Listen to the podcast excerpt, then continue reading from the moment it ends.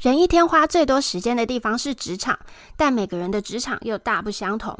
别人的工作最有趣，将找到最特殊的职场职员，带你了解各行各业的甘苦谈。嗨，大家好，我是 Fiona。今天要了解的是我们越来越受关注的即兴剧。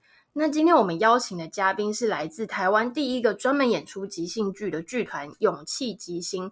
我们欢迎同时是即兴剧演员也是教练的黄伟翔来跟我们聊天。欢迎伟翔。Hello，我是伟翔。我们都知道你是即兴剧的演员，你要不要先介绍一下你的工作？嗯、哦，是，我是一位即兴剧演员。那我在做的事情是，我在台湾第一个从事即兴剧演出教学跟推广的剧团当中。那这个剧团呢，它是专门从事没有剧本的演出的形式。那我就在这中间担任即兴演员的角色。我觉得大家会很想要知道的是，很多人关注剧团，但是他不一定知道即兴剧是什么东西。嗯、那它跟剧团有什么不一样？嗯呃，即兴剧呢，就像刚才我前面有讲到说，它是一个没有剧本的戏剧。哦、在这个世界上，大多数的戏剧的演出都是先有剧本，之后再创作成作品，搬到观众的面前，嗯，开始演出。无论是电视或电影，或者是我们看过的舞台剧，对，那这样的形式是一个没有剧本的。在这个状态底下呢，我们的演员会在观众面前跟观众征求建议作为灵感，获得了建议之后呢，才会在舞台上面现场即兴创作故事。那伟翔可以举个例子讲一下即兴剧通常是怎么样演出的吗？好，我请大家先帮我想象一下，我们曾经有去过电影院，然后观众会坐在这些椅子上。然后面对着荧幕的方向，观众席面对那个方向，前方就是舞台，泛黄，然后稍稍昏暗的灯光。演出要开始之前，灯光就会暗下来。演员来到舞台上之前，会有一个暖场的音乐，紧接着就会有主持人来介绍演员们上台。那演员就会来到观众的面前，那这演员们就会说：“各位观众晚安，欢迎大家来到勇气即兴剧场。今天我们要为大家带来的是即兴剧的演出。”因为即兴剧是一个没有剧本的戏剧，所以会会跟现场的观众征求建议作为灵感。在最一开始的时候，我们几乎就会说这样说明，让观众知道我们今天就会用这样的方式来进行每一个短片的演出，所以就会带着现场的观众来进行观众暖身。演员会问出许多的问题，比方说你喜欢什么样的颜色？那红色、蓝色，对，像这样子，或者你最喜欢的季节是什么？嗯，春天啊，请给我一个在大卖场里面可以买得到的东西。嗯，泡面。啊、哦，泡面还有吗？矿泉水。矿泉水。葱。哦，来给像这样吗？呃，像这样子。那请给我一个在阿嬷的房间里面可以找得到的东西。阿妈，梳妆台。哦，梳妆台。梳子。呃，梳子。吹风机。好，那你再给我一个你曾经去过的国家。韩国。韩国。OK、哦。如果在便利商店，你看到座位区有两个人坐在那边，你直觉觉得他们是什么样的关系？啊？陌生人哦，陌生人就会像这样子，这样的状态呢，通常就会是我们想要邀请观众能够慢慢的暖进这个可以听到问题就答出来的这个状态。所以即兴剧通常就是像我们这样刚刚的这种感觉，然后所有台下的人就像我刚刚这样子疯狂的回答。没错，然后大朋友小朋友就会这样疯狂的大声小声的把它喊出来。哦，那短剧就是通常是怎么融入这些？你可不可以举个例子？所以在演出之前，我们就会说，哎，比方纸条。那纸条是呃观众入场之前就写了的纸条，嗯，那除此之外可能有不同的形式，比方说二分之一故事，二分之一故事呢是我们演员们接下来要挑战演出一分钟的短剧，对，会从观众的建议来到这边，我们就会开始演，演出一分钟之后呢，你会听到旁边的叮叮声会叮叮叮叮叮叮表示结束，接下来演员要马上挑战用二分之一。的时间，也就是一分钟的一半，就是三十秒，来把它演一遍。然后呢，再挑战三十秒的一半，也就是十五秒。之后呢，演完再挑战十五秒的一半，也就是七点五秒。之后呢，再挑战七点五秒的一半，就是三点七五秒。所以会在观众的面前看到这个原本一分钟的演出会越来越短，越来越短，就时间上面会越来越短，对，浓缩起来的演出。这样的一个形式就会从像刚才我们要建议建议之后来开始演出。比方，可以给我一个三个字的一个词吗？三个字，你好吗？你好吗？好，我接受你好吗？所以演员们就会用这个你好吗作为灵感来开始演出。比方，两个曾经在国小相遇的同学们，隔了三十年之后，再重新回到这个小学见面，因为小学要被拆除了。他们见到彼此的第一句话就是“你好吗？”哦，所以这就是一个故事。比如说，一个是一分钟，然后如果是三十秒，是等于你们又接受另外一个，比如说三个字。哦，没有这个，然后就会演越来越短。原本因为在台上演出会有台词，也会有动作，也会有剧情的推展，但在演的过程当中，就会看到演员他要想办法在时间之内要演完这场戏，而中间会发生各式各样不同的状况，跟有爆笑的时刻会出现。了解。那纸条呢？纸条有没有个例子？纸条的话，我们就会像刚才有前面讲到的，比方给我一个你最近说过的一句话，或是一句歌词。你给我一个，比方你一个最近说过的一句话好了。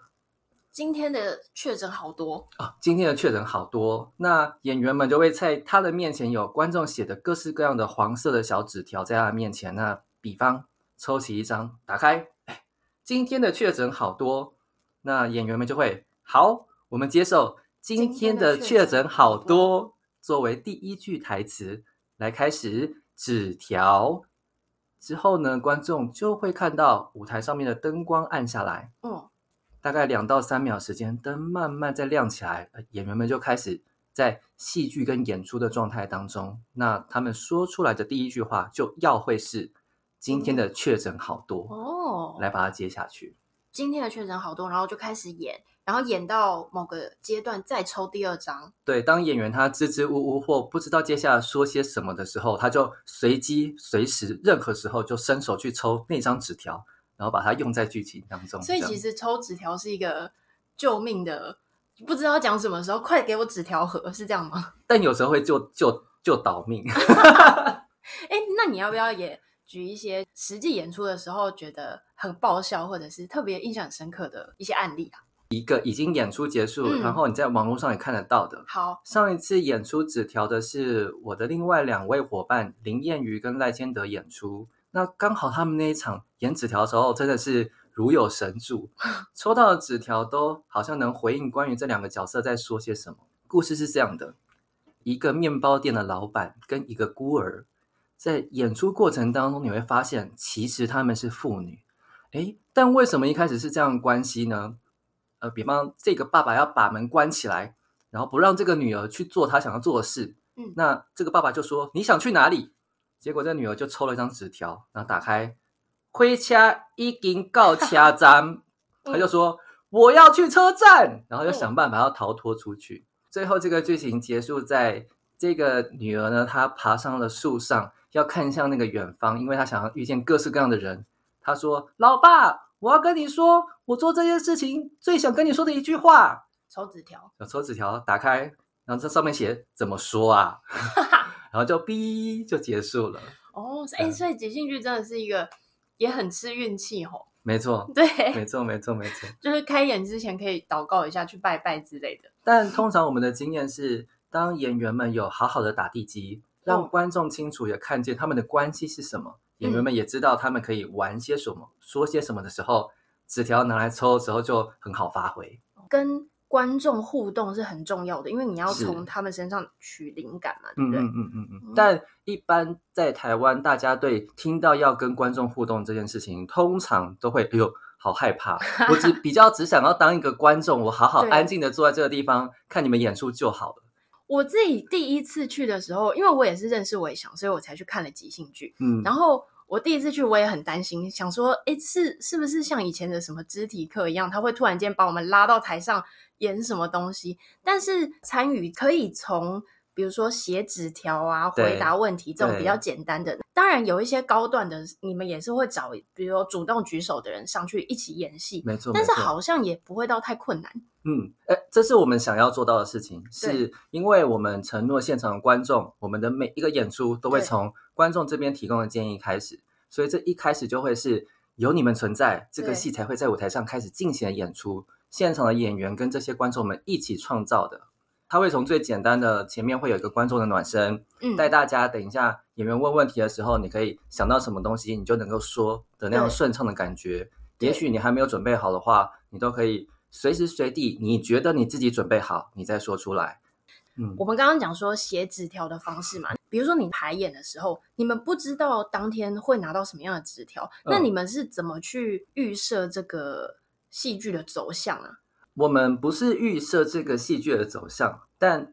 嗯，我记得上一次你来看的时候，是我们跟信义微秀合作，在微秀影城里面进行了演出。可以想象，每一个观众进来，他都写了一张纸条，那我们就会有一百六十几张纸条。我们在台北演了四场，所以一百六乘以四，可能会有六百四十几张纸条。但我们不可能在一场里面全部都抽完，也就是那些其他剩下的纸条呢，会成为我们在排练的过程当中，哦，观众可以拿来使用，我们作为练习。你们在实际没有真正演出之前，你们都不知道会发生什么事，没错，对对？没错，没错，这不是很紧张吗？但我在想，最一开始或我刚开始做的那前三年，确实都还蛮紧张，甚至也很害怕说，说、啊、等一下我搞砸了 怎么办？对，这样，对，但也我觉得很幸运跟很高兴，这样的一个形式是，他通过每一次做中间尝试有成功的经验跟失败的经验，嗯、调整一种新的看这件事情的方式，我们下一次可以怎么调整的更好？就慢慢的累积成一种我在做这件事情的经验。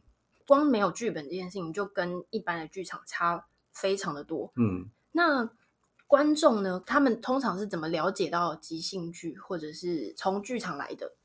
嗯、呃，我在想最最一开始，因为像前面刚才有讲到，勇气即兴剧场，它成立于二零零四年，它是在台湾第一个从事即兴剧演出的团队。嗯最一开始，这个剧团的团长兼艺术总监吴孝贤，他从零四年开始办了这个剧团，就在社区大学里面开工作坊，在自己的剧团里面开工作坊，通过这样的方式将即兴剧带给在当时还不知道即兴剧是什么的台湾人们，那这些就会变成学员，那学员们就会累积起来之后，哎，看到里面有几个人好像真的从他身上挖掘出一些可以演出即兴剧的天分。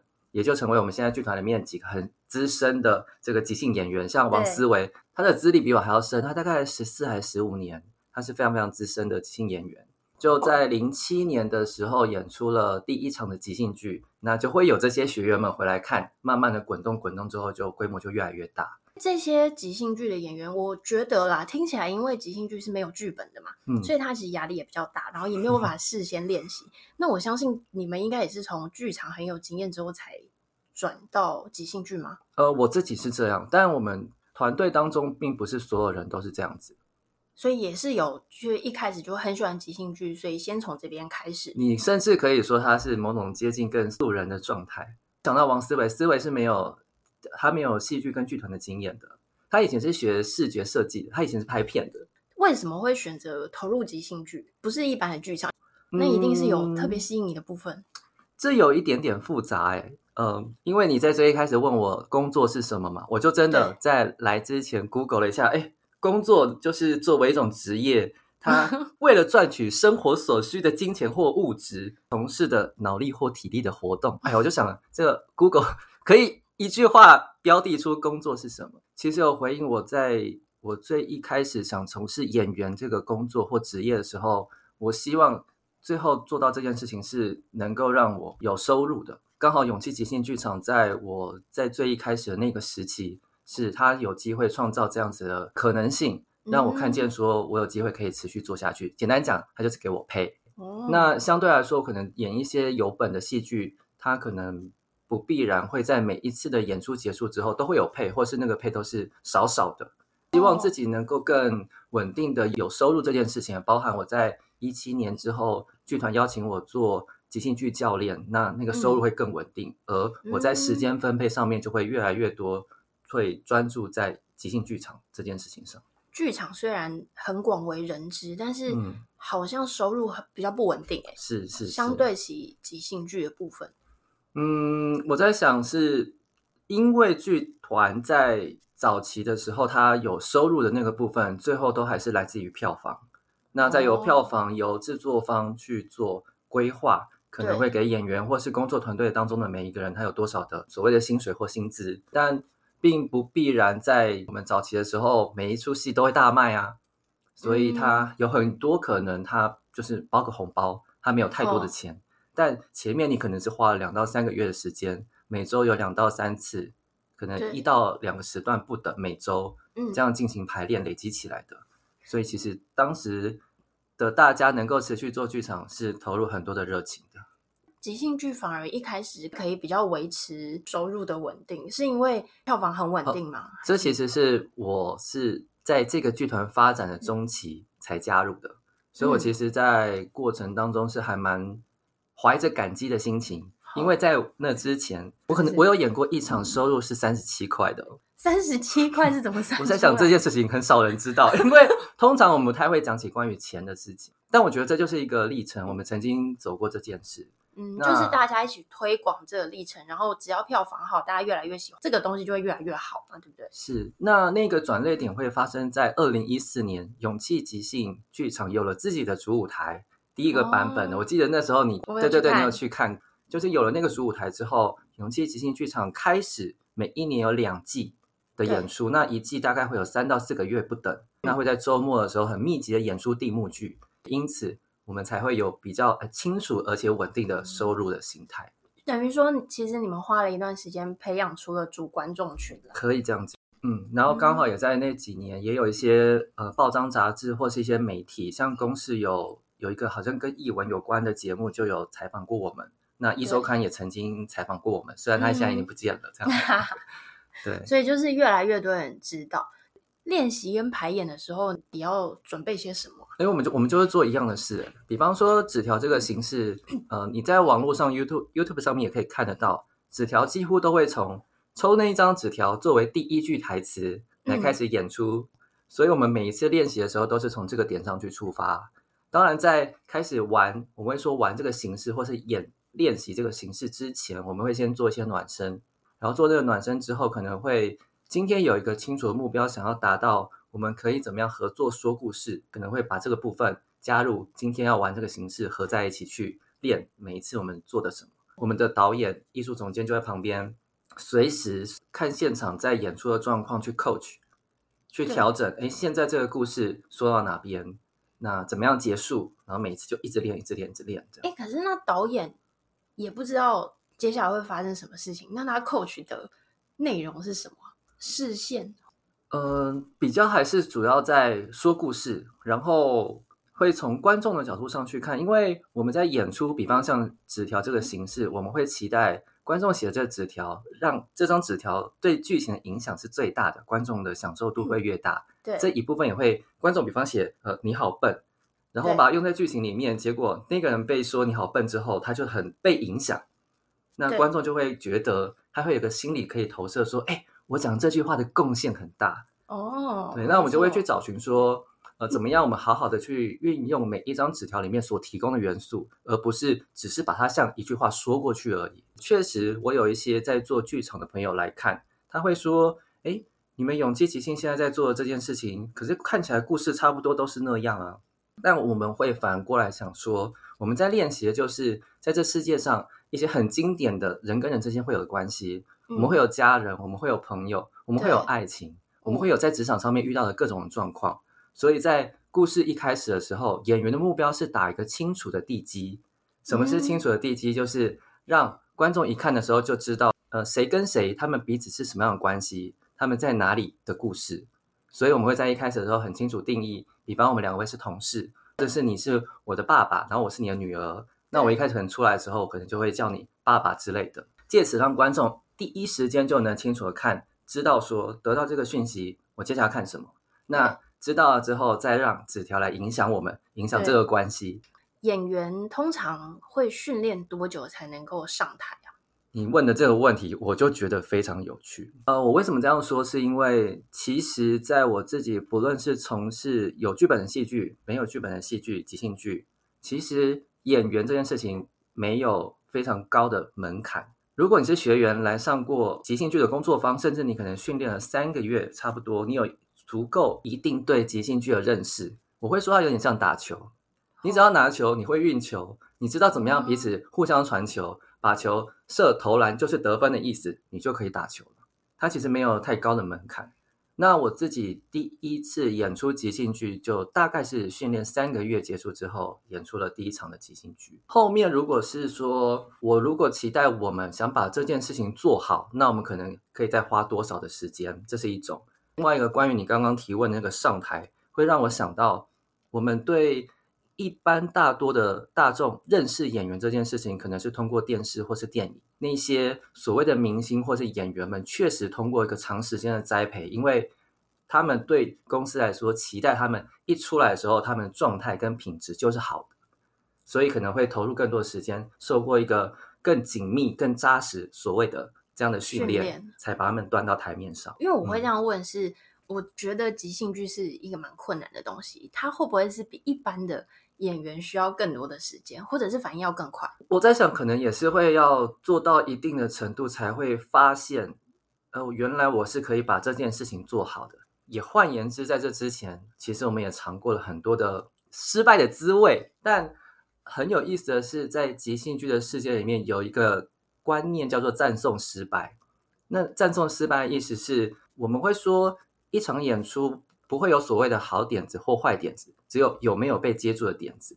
那有意外会有失误的状况的时候，它其实对即兴剧来说是惊喜，是礼物。如果我总是带着“哦，我做错了什么”的眼光在看它的话，我永远就没有发现这个点子里面其实可能带来的各种其他的可能性。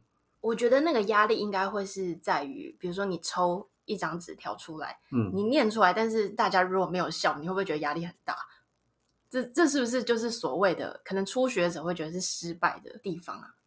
我在想比较多是会用在剧情当中，觉得自己没有用好。但通常纸条被抽起来的时候，观众都很有反应，因为是自己的点子，对，会很开心。对，所以你刚刚描述那个情境又比较难想。确实，我记得我自己看过的场次都会有。几个蛮好笑的地方哎，嗯，对，就包含勇气即兴有一个演出的形式叫即兴果酱，就是 jam 的意思。就每一个演出都会邀请观众上来一起演，那常常也会有不知道要说些什么的观众，当他去抽纸条，他就很兴奋，身体非常主动的去抽它，然后打开来念之后，观众就现场就哄堂大笑。嗯，它的效果是非常好的。如果是像你这样讲，因为他们是素人嘛，那他们抽了纸条，他们就是念出来，但是。效果还是很好，所以即兴去追求的就是这个化学反应。可以这样讲吧？那个化学反应的反应在跟观众之间那个互动的氛围之之上，以及观众抽的那张纸条之所以好笑，也要他前面问的那个问题问的好，所以你回应起来的时候才会发现他哎有一个跟你出乎意料的那个反应出现之后，观众爆笑。所以其实你们之间的默契，嗯，应该也是很重要，团队合作。花蛮长时间去彼此互相合作丢接的。我们也也因为做即兴剧这件事情，我很喜欢用打球来譬喻做即兴剧。嗯，它就有点像有人是前锋，有人是后卫，我们在各自在不同的位置上，但这些位置都是可以换的。然后我们大家一起互相合作来打赢这场球赛。但能不能赢，其实要看当天我们实际要做了之后才会知道的嘛。对。嗯，如果以你自己的话，你的一天大概是怎么样子过的啊？我跟剧团是一个固定的合作班底的关系，所以我不会有一整天待在剧团当中的情境。但我们可能会，比方周四的时候会到剧团排练。如果到剧团排练，来之前就会先等大家都到齐。那到齐之后呢，我们会先每一次真的，一群人重新再聚在一起的仪式会围成一个圈。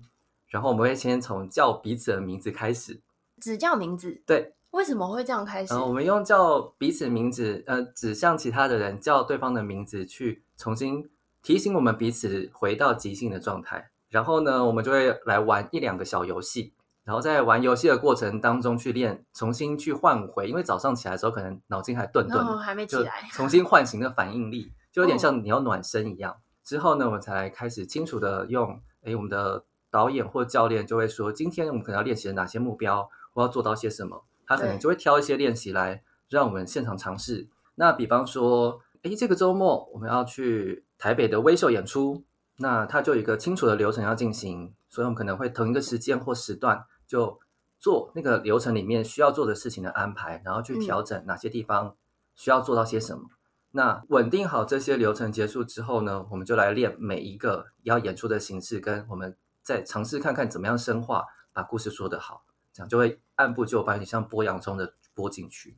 那我觉得后续想要进来的人，或者是一些大学生，他们对戏剧很有兴趣，他们会担心这个东西是不是可以当做一个长久的工作的形态？嗯、那关于这件事情，你会怎么样给他们建议呢？如果你的目标很清楚，是我想要成为一个即兴演员的话，嗯，我会蛮建议在一开始的时候，你有另外一份工作。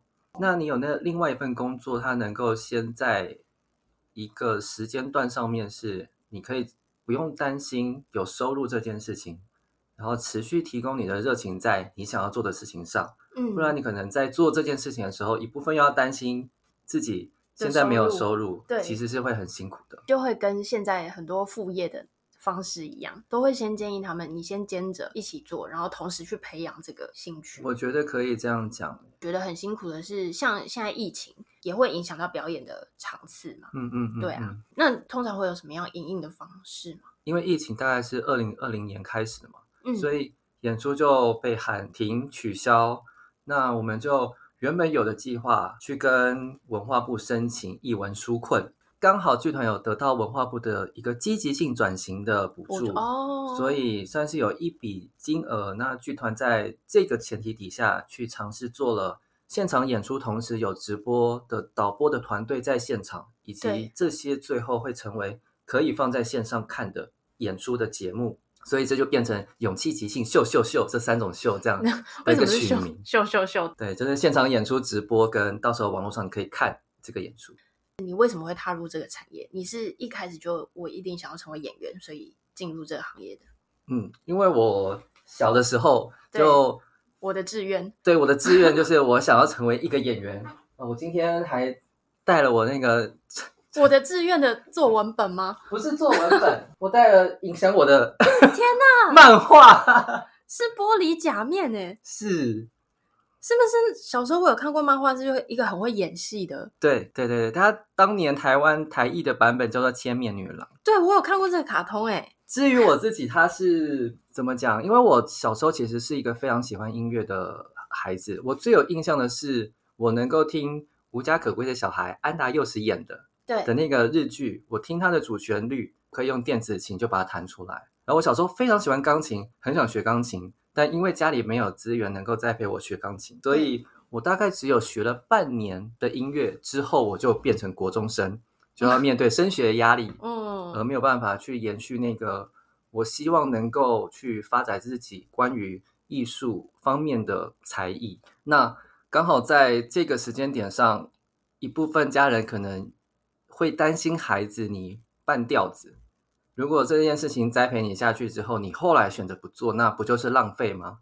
所以家人选择是拒绝我这样子的要求。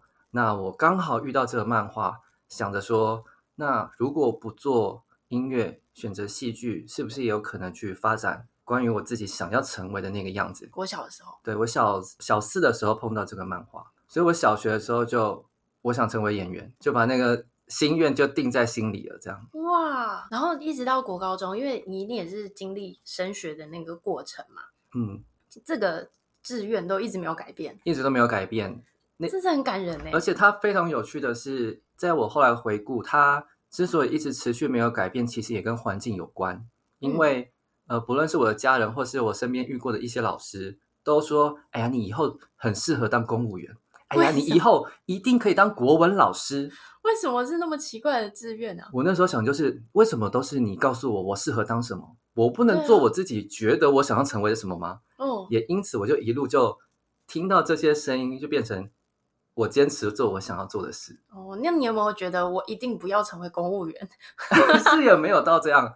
我到我高三要考大学的时候，我妈妈都还在问我说，你要不要去考律师？我上了大一之后，我妈妈还在问我说：“我要不要转学考去当中医师？”因为这些你，你是念什么科系的啊？我是念哲学系的，双主修戏剧。你真的很爱，因为你还双主修戏剧。因为是当时要考台北艺术大学戏剧系，没有考上，我还考了两次。这个信念就是非常的贯彻啊，因为你这是从小学，然后你看了这个漫画。嗯，是。但小的时候的志愿这件事情，当时没有把我要怎么用这件事情在社会上存活这件事情结合在一起。以前就是凭着一股信念这样冲，但实际上现在碰到要跟社会结合，或是我碰到这个社会上各式各样的人的时候，我就会发现这个信念可能需要被调整，或者也会因为我秉持着这样的信念而受挫，而我有时候也会困惑。我分享一个小小的好了，在我跟我的前任分开之前，他就曾经跟我抱怨，因为会担心我收入不多，所以他没有办法去一个他觉得需要花比较多钱的约会。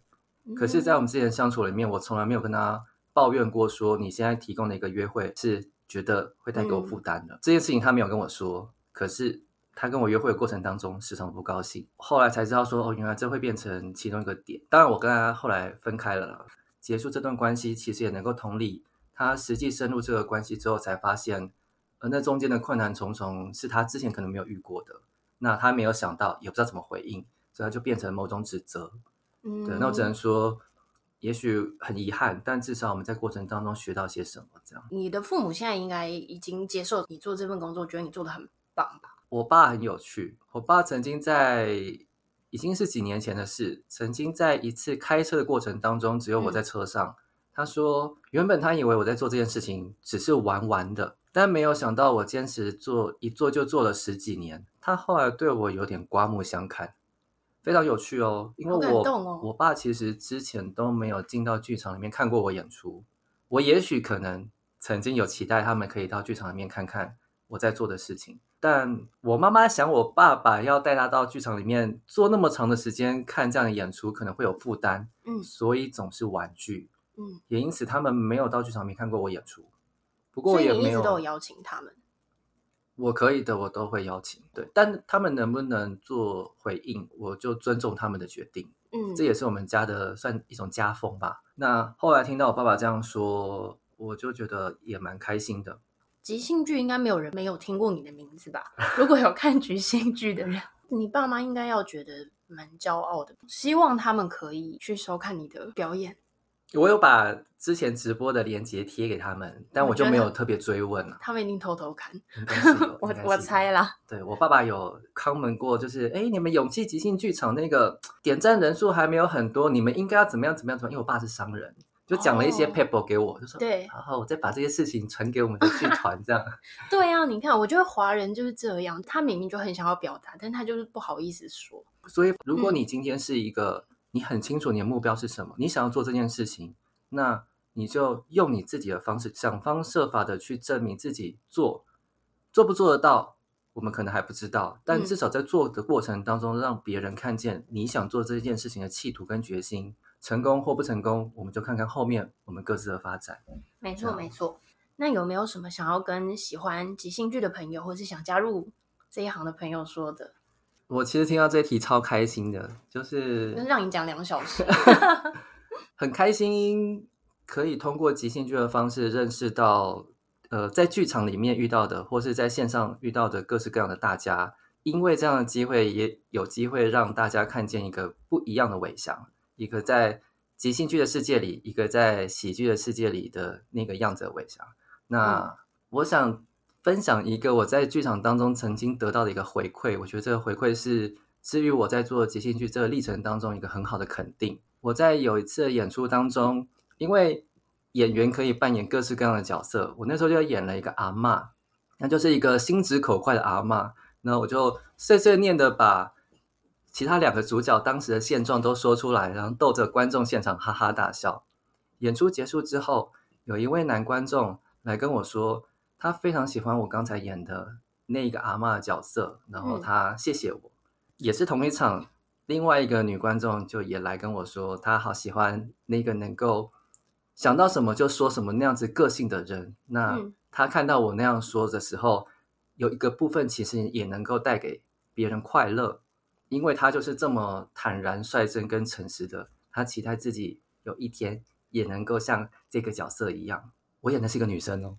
哦，我从来没有想过，今天在即兴剧的世界里面，别人看见的是那个角色，然后他肯定我在那个角色里面所做到的事。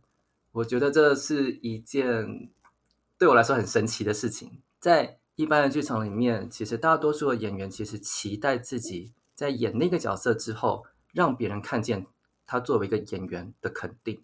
嗯，可是。我在即兴剧的事情里面，因为做那个角色，观众看见的是角色，他们肯定那个角色的样子，这件事情让我很开心。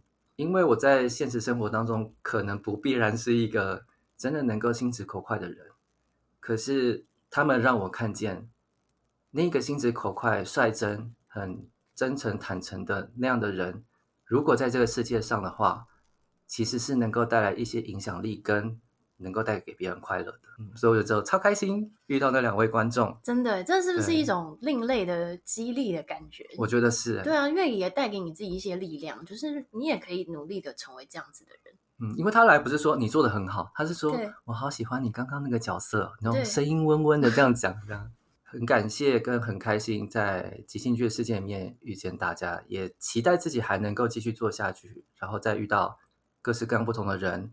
然后曾经遇见过的我们，我们可以再相遇，一定可以的啊。那我觉得最后我们也可以去推广一下即兴剧啊，告诉大家就是是不是有一些资源可以看，就像你刚刚讲的一些直播啊，嗯，然后或者是勇气即兴的官网等等的。嗯，呃，勇气即兴，勇气就是爱真的需要勇气的那个勇气，对，因为有人以为是永庆即兴，永庆不是永庆房屋哦。那个梁静茹的勇气，对，勇气，勇气即兴。那你有手机或是有各种网络的平台，你只要搜寻“勇气即兴”，你就可以找到我们的官方网站。除此之外呢，你在 YouTube 上面，我们也有自己的频道；你在 IG 上面，你在 Facebook 上面也都可以找到我们的粉丝专业。我们除此之外，也有在 Podcast 上面有一个即兴主义，嗯的这个节目。嗯、那这个节目呢，是我们现在在读一本。即兴去支付 Kiss Johnstone 的一本他很经典的书《即兴》，那我们在读它的过程当中，一边也在呃重新领略关于即兴那些我们还没有看到的事。哦，这本书书名就叫《即兴》。对，换言之，你在图书馆啊，或是你在博客来上面也可以找得到这本书。嗯，除了这之外呢，你除了用听的啊，用看的啊，如果你喜欢阅读一些文字，你去图书馆找。还有另外一本叫《成功创意不请自来》，这也是一本，它是美国的一位即兴剧工作者派翠西亚·莱恩麦德森所 写的一本书。嗯他花了大概十几年的时间呢，一篇一篇的去把它浓缩写成了一些跟生活结合的一个即兴小书。嗯，对，所以里面你可以看到，诶，这样的概念放到日常生活当中，它可以怎么运用？那即兴演员们怎么用那些东西在他们的呃表演的领域当中的，你都可以从里面看到略知一二。嗯，这些我会拍照起来也放在粉丝团上面，就欢迎大家也去找这些书来看。是，然后去 follow 勇气即兴暗赞，然后也可以。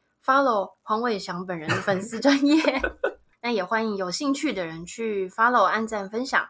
那有什么想要说的，都可以留言在下面留言。我们今天谢谢伟翔，谢谢，拜拜，谢谢，拜拜。